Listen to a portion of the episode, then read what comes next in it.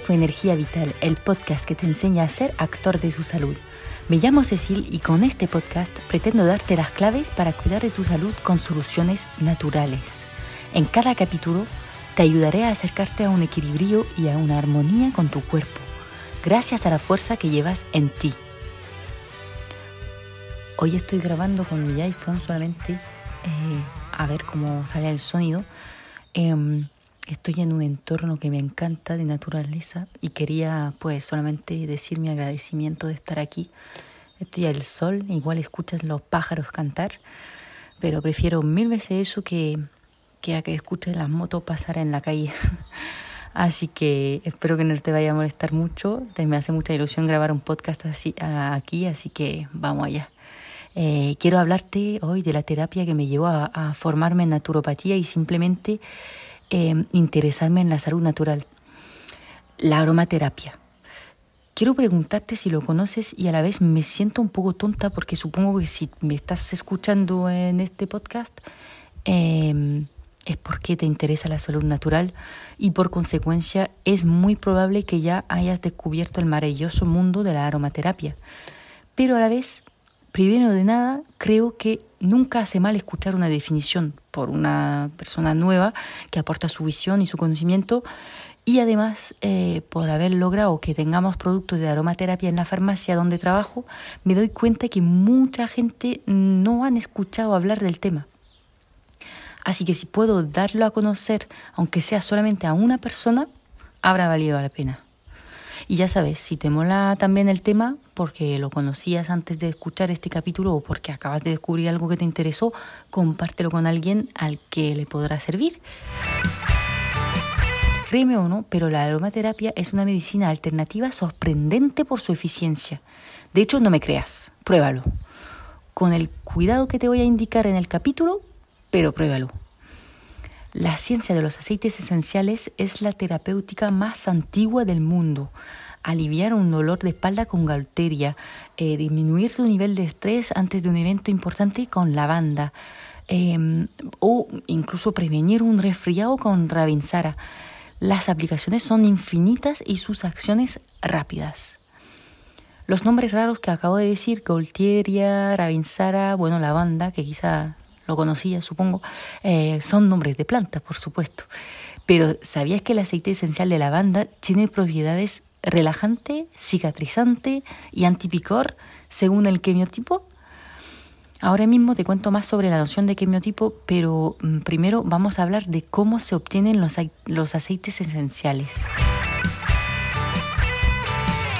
En la era moderna, la mayor parte de los aceites esenciales se obtienen a través de una destilación por vapor de agua eh, de la planta aromática. El vapor de agua atraviesa la materia prima, flores, hojas, ramas, eh, para luego estar enfriado y permitir la obtención de una fase acuosa llamado hidrolato y una fase oleosa que representa el aceite esencial. El hidrolato contiene un un 1% de aceite esencial, lo que es suficiente para utilizarlo también por sus propiedades, especialmente en las situaciones en las que un aceite puro podría ser demasiado agresivo. Em, los cítricos, en cambio, llevan principalmente su aceite esencial en la cáscara, por lo que se extrae más bien mecánicamente por presión. En los dos casos se necesita mucha materia prima para obtener el producto, o sea que un bote de aceite esencial es un verdadero concentrado de plantas. Pero cuidado con el aceite esencial que vas a comprar. La calidad del aceite obtenido depende directamente de cómo ha sido cultivado la planta.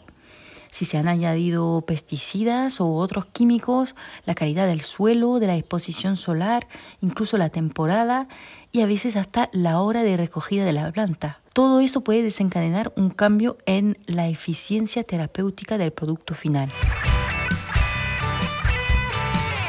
La increíble eficacia de la fitoaromaterapia viene de la variedad de moléculas que lleva cada aceite esencial, hasta 200 moléculas diferentes en un solo aceite.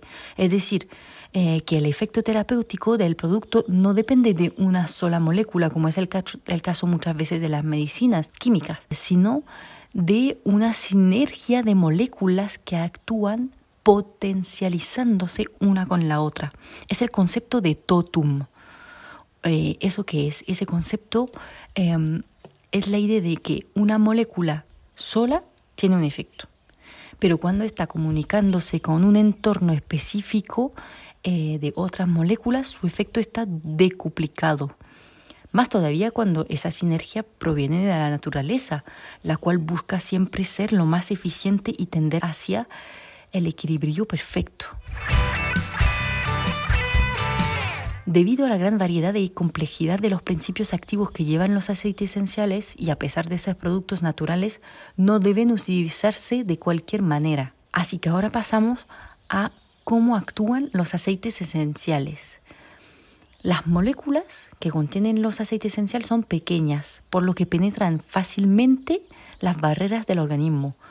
Por vía oral o cutánea llegan a la sangre en unos minutos y se dirigen al poco tiempo a los órganos dianos. Por inhalación, las moléculas volátiles llegan muy rápidamente al cerebro. Esa rapidez explica gran parte de los resultados impresionantes que se obtienen con los aceites esenciales, solamente por inhalarlo, imagínate. Sin embargo, no es la única especificidad de esos productos naturales. Em, según los expertos, la eficiencia de los aceites esenciales se basa sobre todo en tres aspectos. Primero, una actividad bioquímica, por supuesto. De la misma manera que un medicamento actúa sobre unos receptores del organismo, lo que desencadena su efecto, las moléculas naturales que contienen los aceites esenciales se fijan también en estos receptores para producir su efecto. Y aquí interviene el tema del quimiotipo. La actividad terapéutica de los aceites esenciales depende directamente de las moléculas activas que contiene. Por eso es muy importante lo que te explicaba antes de las condiciones de cultivación de la, de la materia prima, las condiciones climáticas, la composición del suelo y la, la técnica y momento de recogida, porque todo eso desencadena variaciones en las concentraciones de moléculas mayoritarias presentes en los aceites esenciales. Por supuesto, también depende de la cepa de la planta y por eso se obtienen aceites esenciales con propiedades muy diferentes según la molécula que se encuentra en mayor cantidad. Luego tenemos también una actividad energética.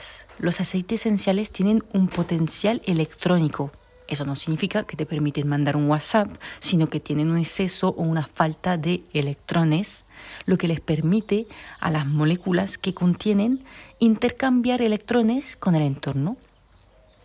Una de las propiedades que conlleva ese mecanismo es el potencial antioxidante que tienen muchos aceites esenciales. La propiedad antioxidante permite alentar el envejecimiento de las células. A lo contrario, ciertos aceites esenciales contienen moléculas que favorecen la destrucción de ciertas células dañadas, que eso también es una propiedad muy interesante, hacer como una limpieza de las células que ya no sirven. Y luego la tercera actividad es una actividad informativa. Aunque sea el aspecto menos estudiado por ahora, es interesante saber que las moléculas volátiles de los aceites esenciales llegan con facilidad al centro de la olfacción es otra manera de activar ciertas funciones biológicas y fisiológicas. Mm, para entender un poco este concepto, solamente te haré una pregunta. ¿Alguna vez te ha llegado a la nariz un olor que al alcanzar el cerebro llegó con un recuerdo de un momento especial de tu vida? La lavanda del jardín de tu infancia que te relaja enseguida al volver a sentir la seguridad de tu primer hogar. Por ejemplo, ahora mismo yo estoy oliendo justamente la lavanda que me recuerda la casa de mis abuelos. Mi abuela tiene un montón de lavanda en su, en su jardín que cuida un montón. Hablo al pasado, pero no debería, sí, sigue, lo, sigue teniéndolo. Lo que pasa es que me cuesta más ir porque vivo en España. pero me sentía súper segura y súper feliz ahí y me hace sentir súper, súper bien y relajada. Ahora escucharás un poco el viento, que eso es parte más bien de España, al contrario, también puede que te llegue a la nariz un olor que tenía, por ejemplo, la sala de examen en el colegio y que te da mucha angustia cuando la hueles. Pues esa es la información informativa. Te llega al cerebro un olor que te desencadena una emoción y ya sabes si has escuchado un poco más de mis podcasts que las emociones pues son gran parte también eh, responsable de nuestra salud. Pues esos tres aspectos se juntan en una sinergia de la cual resulta una actividad muy completa y específica. Bueno, ahora pasamos a una parte imprescindible de comentar cuando se habla de aceite esencial y es quién puede utilizar los aceites esenciales. Porque no porque son extractos de plantas no pueden ser peligrosos. Así que recuerda que ante cualquier duda consulta a un profesional de salud formado y no hagas cualquier uso de estos productos sin estar seguro de lo que estás haciendo. Por precaución, no se utilizará ningún aceite esencial en individuos sensibles como los niños y las mujeres embarazadas. Sin embargo, bajo consejo farmacéuticos y otras personas formadas en aromaterapia, ciertos aceites esenciales sí se pueden utilizar en estas personas más sensibles, excepto en mujeres embarazadas de menos de tres meses y bebés de menos de tres años. También hay excepciones en estos dos casos muy sensibles, pero como regla general, para más seguridad, no se utilizarán los aceites esenciales en estos periodos de vida. Tendremos especialmente cuidado con las personas con tendencias alérgicas porque los aceites esenciales contienen moléculas alergénicas que pueden provocar reacciones en las personas sensibles. Lo típico es recomendar probar el aceite esencial por vía local en un trocito de piel, en el interior del codo, por ejemplo, y observar 24 o 48 horas a ver si aparece una reacción del cuerpo antes de utilizarlo con intención terapéutica. Pero si sabes un poco de cómo se provocan la alergia, las reacciones alérgicas, sabrás que la primera exposición al alérgeno es la sensibilización, como se llama. Significa que el cuerpo lo detecta y empieza a fabricar anticuerpos porque lo identifica como ajeno eh, al organismo y potencialmente peligroso y es solamente en la segunda exposición que se observa una tormenta de citoquinas, es decir, una reacción del sistema inmune que ya había identificado el alérgeno y estaba listo para atacarlo con todo si volvía a aparecer.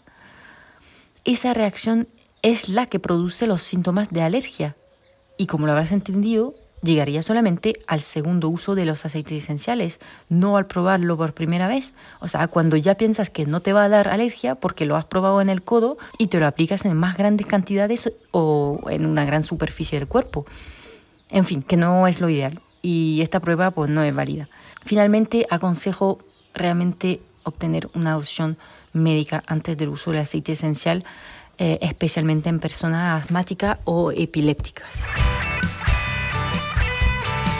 Ahora, ¿cómo elegimos bien los aceites esenciales? Pues se pueden utilizar por vía tópica, respiratoria, local y muchas más. Sin embargo, ciertas vías pueden ser peligrosas con ciertos aceites esenciales.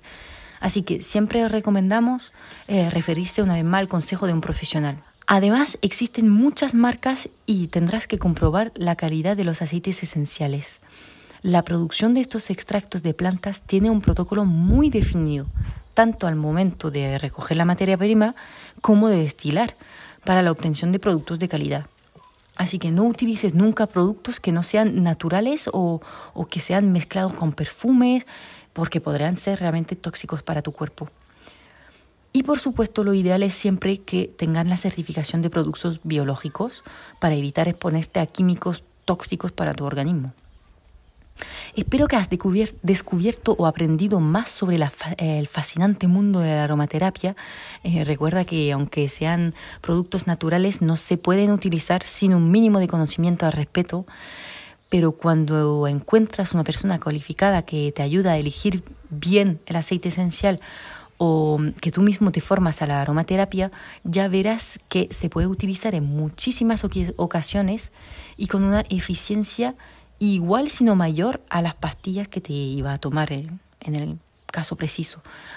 No, no, dudes en consultarme si tienes alguna duda em, o alguna pregunta específica sobre el tema. Estaría encantadísima de contestarte. Lo más fácil sería que me escribas por Instagram, de abajo naturo, donde también encontrarás más contenido de naturopatía y desarrollo personal además. Y bueno, recuerda que si te gusta este contenido gratuito, una forma muy sencilla de hacérmelo saber es dejándome un comentario en la plataforma de podcast que estás utilizando, compartir una captura de pantalla en Instagram, identificándome o hablar del podcast a un amigo. Además me sacará una gran sonrisa y qué mejor que hacer sonreír a alguien, ¿no? Nos vemos en el siguiente capítulo de Cuida tu energía vital.